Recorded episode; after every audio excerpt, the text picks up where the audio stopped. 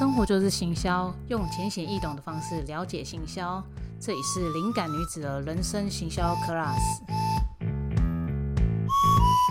好，我是灵感女子 Scarlett。好啦，刚刚我有去喝水，所以喉咙比较顺了。那这一集的话，其实是那个上一集的另外延伸。那这一集延伸是要讲什么呢？其实现在目前的自媒体的经营，它会分两种，一种是比较属于自身经历去提这样子的内容，例如说就是蓝山哥医生啊，然后吕秋元律师啊，或者是洪仲卿心理咨商师等等这样子，就是有带着就是在我们世俗上就是看得出来，就是是一些职业。然后去做这样子内容的撰写，或者是说拍摄这样子的部分。那这种的话，其实在一般消费者的就是信任度来讲，其实是会偏高，因为你本身已经有一个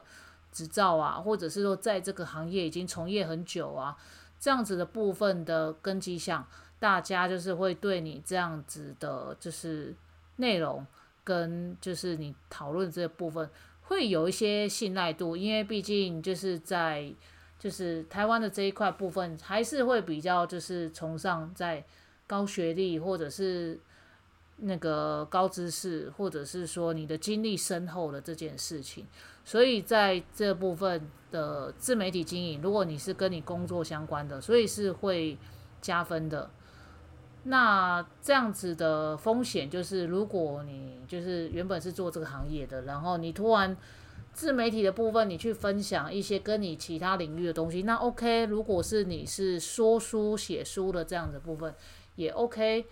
那如果已经牵涉到说要去教人家跨领域的东西的时候，人家会对你这个的内容会产生问号，就会有一点像是这次的李克太太这件事情一样。大家会打问号，但是在跨足的内容，如果比较不是就是有一些争议性的，那比较有争议性的叫什么？只要是做侵入性治疗，或者是说跟就是身体相关的这些的部分是有关的情况下，大家可能会对你这个内容的分享会打一个问号。即使说你觉得用的还不错了，或者是说你觉得你真的有受益或怎样部分，但是关于到因为可能人家要吃下去的，要擦的，或者是会弄到身上的哪些部分，或者是说它的就是在经济价值的部分，就是突然就是非常就是不符合就是一般就是消费者的期望那个价太高的时候。那大家可能会对你这个东西是问号的，除非你可以等值的在你这个行业之中的能力跟专业，你有平移到你想要在跨足新的这一块领域的时候，大家才会觉得说，哦，OK，我可以接受，我可以理解。所以这部分的话，就是在用自身经历在经营这个自媒体的时候，这一块的就是落差，就是要注意。那如果是另另外一种是没有落差状况，就是像什么，例如说，诶，我去什么，我去学种花种草，或者是我去学重机，然后或者是说我去学就是主菜料理，那这种比较会规范在就是就是兴趣类的类型，这种的部分的话，大家比较不会有就是 care 或怎样的部分，就我刚刚讲。只要跟身体相关的，或者是比较偏经济物质这种要衡量这些 COCO 的这个部分的时候，大家比较容易会保持着问号。那这种就比较会有一些风险性，这个是用自身经历做自媒体的一个风险之一。那另外一个比较特别的是，如果你是在这个从业人员之中，可能你比较是。非典型的做法，又或者是说，在这个行业别，可能你的做法跟理念跟经验，它是跟就是现在同行是有一些落差的做法，或者是完全不一样的时候，或者是说你可能是在假设好了，你在美国是医生，可是你在台湾不是啊，那你用这样角度去分享台湾的医师的东西的时候，那大家也会觉得说，诶，那你懂不懂台湾的这一块东西？文化的专业的落差也是会有可能的。那同虽然就是有一些领域来讲，可能大家会比较对国外的感觉是会比较好，但是如果真的是拉到比较台湾的这一块的时候，大家也是会打问号的。所以在经营自己的自媒体的过程中，只要你有突然跨领域去讨论，或者是开课，甚至说要变现的这一块部分，可能就是要思考清楚一点，这是一块部分。那另外一块的话，也不少人去做，那就是他可能就是经历上很普通，就是打工仔，或者是工作经历就是很普通，像我这种就是工作经历非常普通，或者专业也非常普通的这种人。那我们这种人就是靠有点像是靠后天努力，我们挑选一个领域的东西去做分享，去做讨论，或者是说去做一些自己的变化。例如自己的变化什么？例如说我讲车子的事情，但是我用插画的方式去表现车子，那我就会在这个车子的这一块的内容的表现上，就会跟人家有点不太一样，因为我加入一个技能在里面。诶，那个就是另外一种方式。那不然就是说，我就是工作普普那些部分，或者是说人生上也就真的一般，也没有高学历啊那些部分，他就会用什么？就像 Cheap 的，他也都一般般，然后插画也一般般，可是他就是把他的就是去研读一些内容的考究，再加上。就是他，就是那时候打工那边弄的，就是那些插画，他就自己来画一画好了。那也都不是非，他也都不是专业的哦。然后他也不是设计科的哦，他也就是工作拉一拉，有兴趣拉拉。那后面这些东西对他来讲很简单，所以他才去做这样子的内容。那他也是做到他有自己的风格，讲一段时间之后，大家喜欢他这样内容，他才会爆红的。像这样子的部分，不然就是像是是好像。就是有一个叫微知识还什么，他都是讲知识，但是他也是自己做动画，然后他人都不露脸，然后他就是做到后面就是也是做到红，或者是说他讲解影片、讲解故事，或者是说就是用其他方式说书等等，都是比较属于算是后面带过来，就是不带他的自己的工作，或者说他工作跟我不是这样子的内容，但是他就是纯兴趣。纯分享，然后有兴趣才去做这样的东西，然后到后面才因为就是在 YouTube 上面做不错，所以有一些人这样子才就是转职成就是现在自己的自媒体。对，所以像这样子的自媒体的部分的话，它的风险跟缺点就是可能在频道上什么的成长，可能就是刚开始真的比较慢，因为素人嘛，慢慢做。可能就要做个一两年、两三年、三四年以上，才会有一些些流量或怎样的部分。那好处是什么？他可能在累积这样子的粉丝或怎样部分，是真的是因为他的个人魅力所被吸引的。因为就比较没有一些履历上的镀金，然后怎样部分，真的就是靠他那种一点一滴的，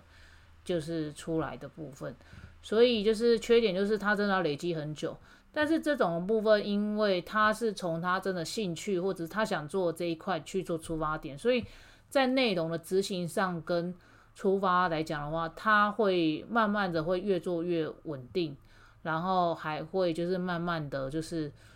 他可以得到一些成就感，所以到后面有一些 YT 组就是他会专职做这一块，也是因为。他在这里面也得到他要的，然后他想要的 COCO，或者是他想要的资源，甚至说他想要的人脉跟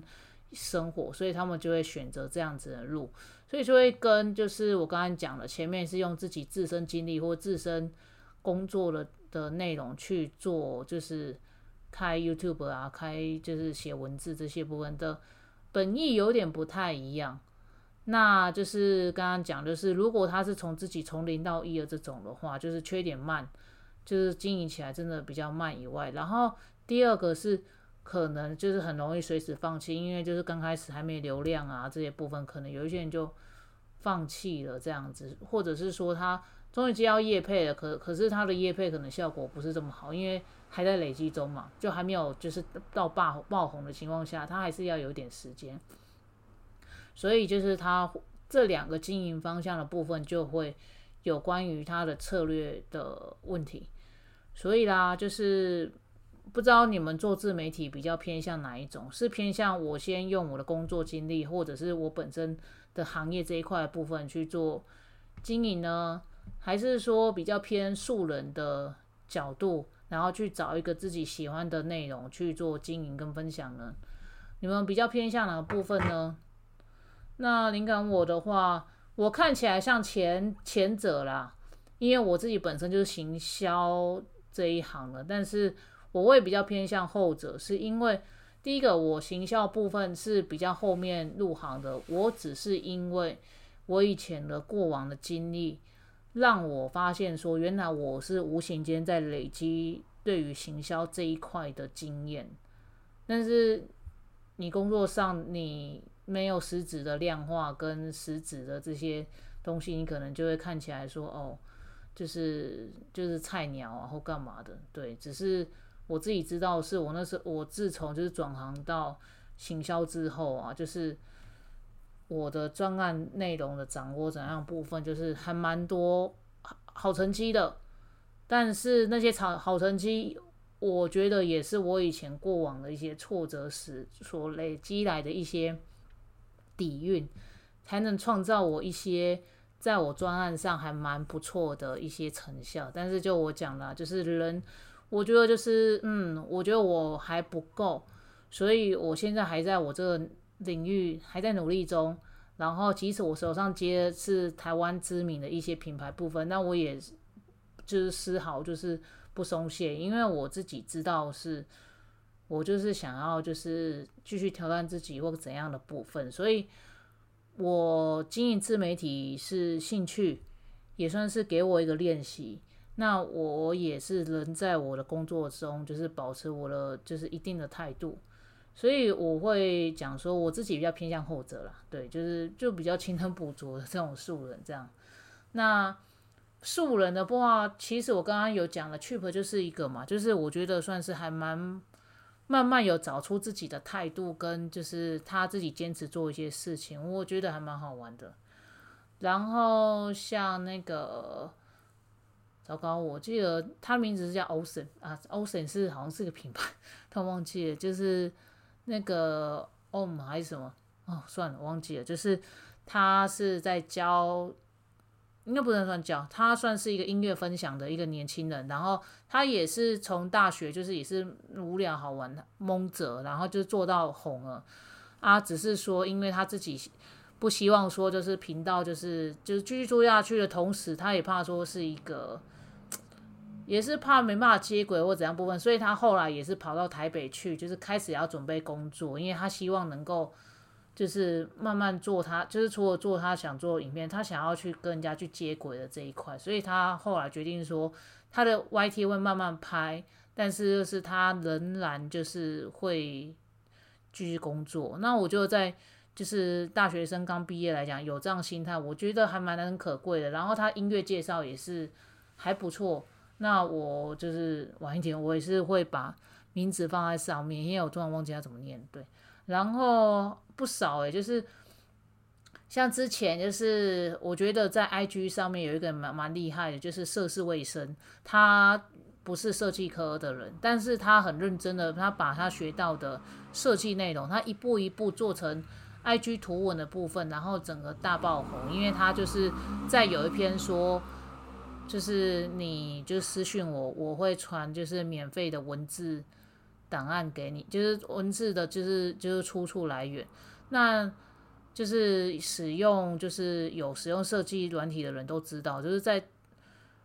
中文上的就是这样字体，现在非常多都是要收费的，所以很多人都是希望能够找到一些开源的文字软体情况，他提供这样的服务，根本就达到大家的需求。所以他那时候整个不到一个月，然后就短短就爆红到二十几万人。那我觉得他是很有策略在做这个事情，因为他后来有在社团上，他有去分享他的想法嘛。那后面部分的话，就是就真的是要靠他维持了。对，那这边我也顺便补充一下，就是像这种就是非专业去分享一些内容，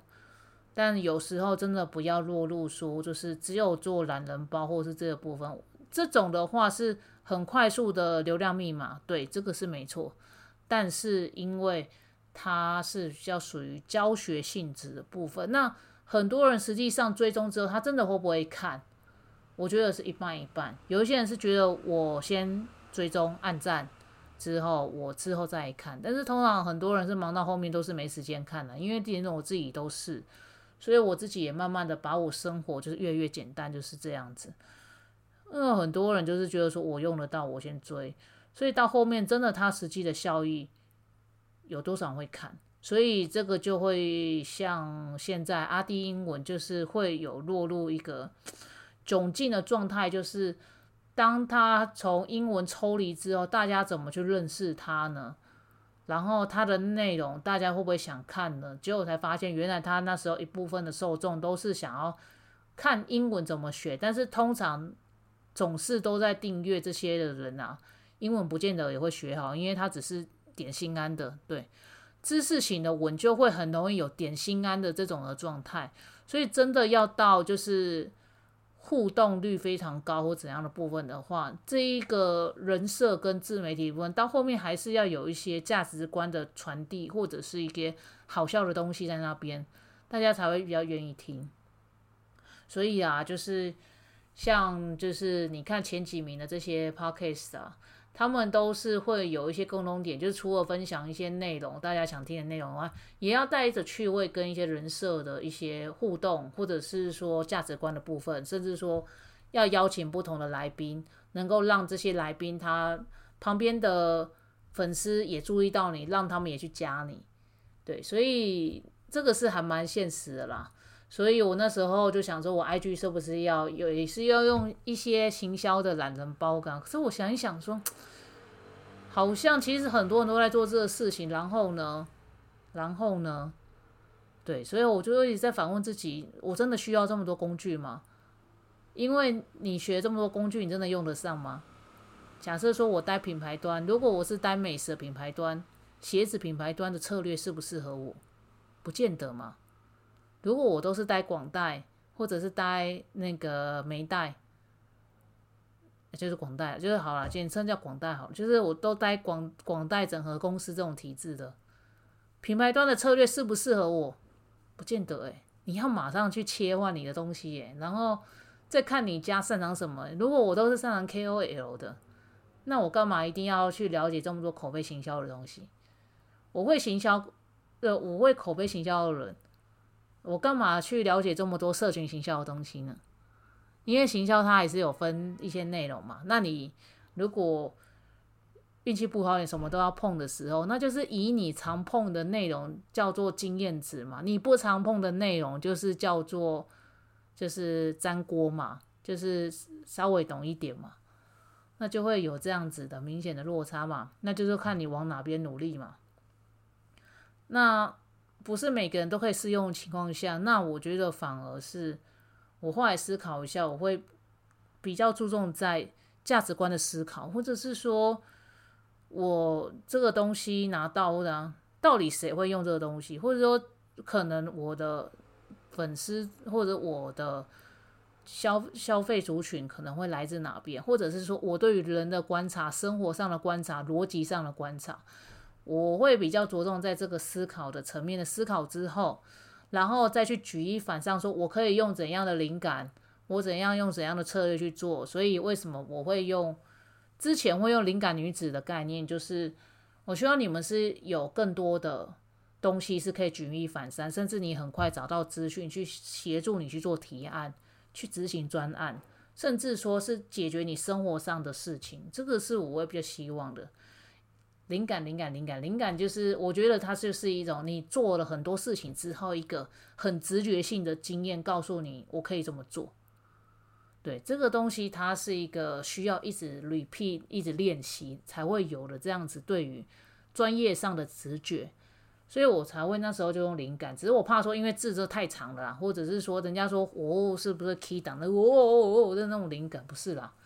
啊，我是因为就是上次有一次我在群组上讲，就是后来玉胜大大就是哦，我讲一下，就是林玉胜，就是那个文案的美的，就是创办人，他就有一次突然讲，啊，你就继续保留这个名字，我觉得这个名字比较好哎。然后我想一想说，呃，反正我现在我的英文名字有一些还不太会念嘛。然后那个我就想说，好了，那我现在还是先用这名字啊，以后要改名再说，所以我才会保留这里啊。我上次有讲过嘛，所以我才会慢慢的就是在用 p o c k e t 或者是 FB 的文字，慢慢的不见得要再去提就是技术面东西，因为技术面东西其实在网络上非常多都可以学，也有很专业很厉害的人。但是然后呢，我觉得我反而是培养你们独立思考。怎么去执行的专案，甚至说我怎么去解决生活上大小事，我觉得是更让你们长长出勇气的一个能力。对，因为其实大家都很棒，就我那时候在就是赖群上，我都讲，其实大家都很棒，只是因为没有人鼓励你，或者是没有人说怎样，你就觉得你好像永远都很烂。没有，没有，没有，就是行销大，就是很多行销大佬，只是因为他们懂了自己的优势，所以他把自己的优势放大。啊，因为你还是工作工作仔，然后你也没有特别去行销自己，所以你还是觉得只有这样，没有没有没有。其实你已经能够在这个位置上，我觉得就是很难能可贵了。而且尤其又在行销这一块部分，它是非常脑袋要特别的灵活，但是你要灵活到一个。你又能够就是很落实的做到专案，然后你情绪要保持稳定，然后又要面对奇怪的客人，又要面对专案上突发状况的，就是惊吓感。我觉得大家是真的是很厉害的，所以我觉得回归到就是刚刚讲自媒体，如果你有经营自媒体很好，你就是继续经营，然后再看你的这些利弊的部分，我怎么样去避免一些错误。如果真的遇到错误了，我们就再来拿来解决。那如果你没有自媒体，那我也真的就是你去建一个，因为你去建一个的话，就是就跟我之前前几集有讲，就是当做你的作品集去记录，即使你没有像这些人设一样就很会讲话，长得很好看啊，或者是像那个之前有一个命理老师，好像是吴尚义吧，吴尚义就是命理老师，他讲一句，我觉得哦，打击好大一件话。他说，就是以八字来讲的话，特定命格的人，长相啊，还有讲话谈吐，那个绝对都是会被群众喜欢的。那有一群就会像我们这种，就是长得就是非常的不是那么上相，然后又那个讲话上就要么很会结巴，或者讲不到重点，或者是说可能就讲的没有像人家这么的，就是没有像那些网红这么会讲。所以他就讲说啊，他知道他自己是这个命，但是他也无所谓啦，他就是顺顺的做，用工程师的底底子去做算命这件事情。然后我听到说，哦，好好感叹哦，哦，真是太中肯，就是有一些你怎么看就很有贵气，然后就很上相的那一种人的气质，我会觉得啊，就跟我这种，我都笑说我是那种大老粗，我就是比较有乡土味的那一种的的话。我就笑一笑说，嗯，好吧，像我们这种的，就是可能做一辈子或怎样，可能不会红啊，或者是说靠这吃饭，我也觉得打问号。但是呢，我觉得你不要这么快放弃，就是有时候他就是这样子，就是做自己想做的事情，或者是分享部分。即使我现在 podcast 就是我现在跟你们闲聊，然后怎样部分。其实有时候聊一聊我也会累耶，或者是说我结巴了，或者是突然脑变脑袋一片空白，甚至我连那个发音有时候就不知道为什么就讲不出来。但是我还是照讲，为什么？因为我知道我现在在做什么啊。然后我当然不能够让这些小事情绊住我任何事情，我这样才能够成长啊。就像我觉得就是在一个一个广告。老师，他叫做唐中达，他有一句金句，他贴在我的就是墙上，他上面写什么？你的恐惧，只有尝试才会成为战胜害怕的姿势。所以我就把这句话放在上面，就是我即使遇到我不熟的领域，我不会的领域，或者是。我很没把握的领域，我还是会觉得好。我只要接销，这样我就去做。所以，我慢慢我自己的功力也在累积以外，我也从中在这些自媒体的经验过程中，我再去细修我的内容，或者是改变我的做法，或者是一直练习，一直 try，因为很多的知识跟你吸收的东西，唯有去 try 去做出来，它才会变成是你的东西，你的经验值才会累积。所以你一直去阅读，你没有去。想着说我要怎么样去做出来的时候，其实那些阅读它就只是会变成一个知识的内容在你脑袋转，但是你没做出来，那还也不是你的，所以我才会就是现在做，我现在这样第十九集，你看也第十九集了，观看或者是听的人有这边我的后台数据是有破百了，然后虽然续听就是它的那个。续听的递减度啊，可能到最后真的听完的人真的不多了，但也不要紧，也不 care，我我不 care，那个不 care 不是说我不在意数据，而是说我自己知道我在干嘛。我也借由每一次每一集的 podcast，他每一次的写文之中，我会更清楚在做什么。所以在这样质量累积的部分，或许我可能写到或者我讲到，例如我再多个十十年好了，或许又会不一样了呢。对啊，就是你更长线的讲是这样。如果你只是追求那一两年的爆红，或者是哦我怎么没办法像这些人一样这么容易红啊，或干嘛，那我就会觉得说，你倒不如去吃个麦当劳的，就是冰旋风或者是大麦克好了。那为什么我会讲突然讲到吃的啊？就是他们就像是这些食物一样很香啊，我就把它吃下去，哦，马上有饱足感，爽。可是你要的食物，你每天要吃的食物，其实就只是粗茶淡饭，有菜有肉，能够让你饱，这就可以维持你每个每一天的三餐，甚至你一个礼拜的食物，还不见得一定要吃到这些素食食物。可是那些素食食物真的香啊，就是比妹子还香的那种状态。那可是呢，你可以一直吃吗？也也可以。那我不知道你的身体会不会抗议。对，所以其实我觉得流量就有点像这样的部分，你是要做粗茶淡饭，还是要做大麦克、冰旋风、大薯条这种香到爆的东西，就看你的人哦。我只知道我自己的人设不是这样子啊。好啦，就反而这一集我随便讲一讲，就二十七分钟诶，可能我有讲到我一些心里面的 OS 吧。因为像我也很开心的是，今天就是。我好像还没有看我的数据，可是我记得我的自媒体就是大概才从我这样子看下去，今我好像没错，我好像是去年十一月还是今年今年年初我也忘了，我就是开创新把那个粉砖再重开，然后我就是慢慢写，然后佛系经营，就是在这几个月才就稍微有一些正常的连载去发文。然后今天是第两百人，有有超过，我记得刚刚看后台好像有也有增加，然后就两百多人这样啊，就很可爱哦。第两百个人说耶，我是第两百个追踪的人这样，然后我说哎，真的哦两百人哦，我没有注意到哎，然后我就说哦，太好太好了，恭喜恭喜这样，然后他也很可爱啊，我就说哎。你既然这样讲，我刚好有个小礼物要送你，因为我最近有买了一个有一本书叫做《内在原理》，有一个我觉得你们可以去看这一本《内在原理》，他叫 Eric，就是我们都简称叫就是艾艾瑞克大大这样，他也有他自己的粉砖，然后他就是最近他的那个复扑克牌又就是重新的就是复刻。然后他的这扑克牌里面全部都是比较写正能量，但是他就是会让人家反思的金句。然后我前几天就用这一副牌，就是在文案人社群那边，就是帮大家算了一次免费的牌，然后算了参与其中的部分，再用我的方式去算出，就是群主还有就是选择不同花色的人的的建议。然后我觉得这一个作者还不错，他是真的是每副牌自己再去重签，因为这个作者他很要求就是自己要再重签的这件事情，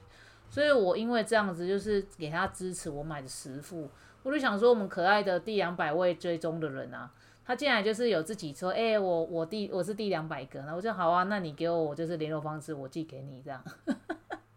因为我真的都买蛮多这样扑克牌的。算一算还够哦，再加上就是送礼物的话，其实是数量还够的。那我就觉得还蛮感谢，就是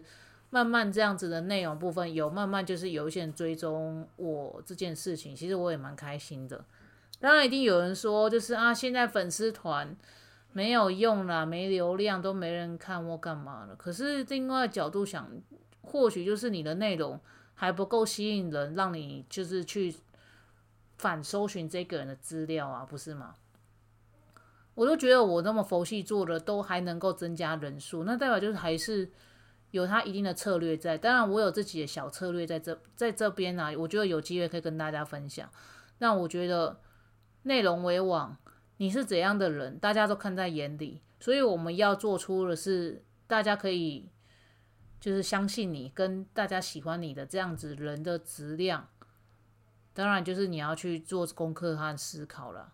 就不是说哦，就是现在粉丝团没有用，所以我就不做粉丝团，我用社团，或者哦，我就用赖群，哦，我就是用哪个哪个，没有内容，内容，内容，永远都是内容问题。所以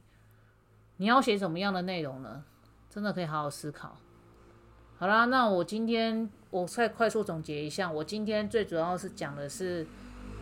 就是目前就是自媒体的做法，两种做法。就是一种是跟自己职业工作相关的经验分享，加上一些自己的东西的分享，然后另外一种就是就是工作很普通或者什么人生都很普通，但是我选择一个就是兴趣去做经营的这一块的部分，那这两块的部分的风险都不一样。如果你是做就是跟你职业相关的这一块部分的话。风险可能就是会有，如果你突然跨到一个比较跟会会影响到就是消费者身体或者是他们经济荷包上面会有一个蛮大落，就是蛮大的要付出或者是说要付这样内容的钱的时候，大家会有疑虑的这样内容部分，那就可能就会像这次李克太太一样，就招致风波了这样子的风险，这是一块。然后另外一块的话就是。如果职业上会有落差或者是怎样的部分，我不知道我刚刚有没有讲到，因为我刚刚讲太多，我也自己忘。如果你是就是你在这个行内之中，可能就是比较偏灰色地带，或者是说你这个行业之中，可能你的做法不是跟同业相关，或者是有某些的差异性的时候，你的同行会不会出来炮轰你，或是会来出来质疑你，造成就是名声受影响？这个是在同职业的过程中，就是可能会有的风险。那如果你是比较偏向，就是你是一般人，然后我就找一个兴趣来分享，来做这个兴趣或干嘛的部分，它的风险比较像是说，你可能要花更多的心力跟时间等待，才能够增加你的流量跟增加你的人数，可能少则一两年，多则三五年以上都有可能，甚至你如果没投广告，甚至你的人都只有这样，都还有可能。所以就变成它是一个耐力赛跟精神赛，那你那段期间绝对就不可能用你的创作去来维生啊，你还是得要一般工作嘛。所以就是这是这两种自媒体不一样的落差，这个就是快速总结的部分。那其他就会比较像是我对于自媒体的一些想法部分，我不知道大家认不认同，但是你们可以去思考一下，就是你想不想做自媒体？想做自媒体为什么？然后不想做自媒体是又为了什么？那你的心态上，你又可以怎么样去思考呢？好，那今天因为真的讲多了，那我就今天先这样子喽。如果你真的、你们真的有疑问或者是有问题的话，都可以来问我喽。我是灵感女 Scarlett，今天先这样子喽，拜拜。